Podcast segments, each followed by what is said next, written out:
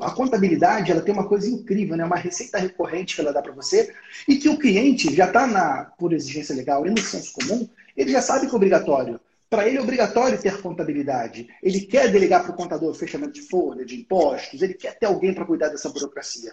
E se você souber se vender como um contador consultor, você consegue cobrar mais caro para fazer esse serviço, ter essa receita recorrente e abrir oportunidades para outras operações seja essa operação de recuperação tributária, seja uma operação de BPO financeiro, por exemplo, consultorias das mais diversas. Então, é bem poderoso isso, né? Eu vejo muito esse movimento, às vezes, pessoas que estavam na consultoria e sofrem com aquele pico né, de sobe e desce, um mês eu vendo, outro mês eu não vendo, outro mês entra. E quando você vai para a contabilidade, você tem essa, essa segurança, né, essa previsibilidade que o negócio contábil tem. E curiosidade, né? É, para fechar esse, esse raciocínio.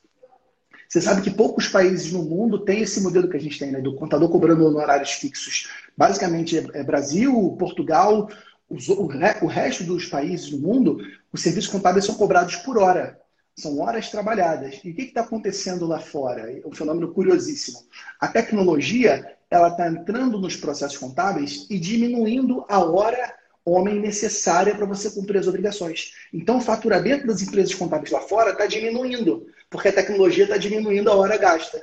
Então, é bem curioso, né? Aqui no Brasil a gente tem esse negócio, que é um negócio de recorrência, um negócio de receitas, entre aspas, fixas, recorrentes, e que permite que a gente é, tenha essa previsibilidade. Então, fica a dica para você, contador, contadora. A recuperação tributária é maravilhosa, mas você não esquece do negócio contábil, que é o ganha-pão do teu dia a dia que vai fazer você crescer.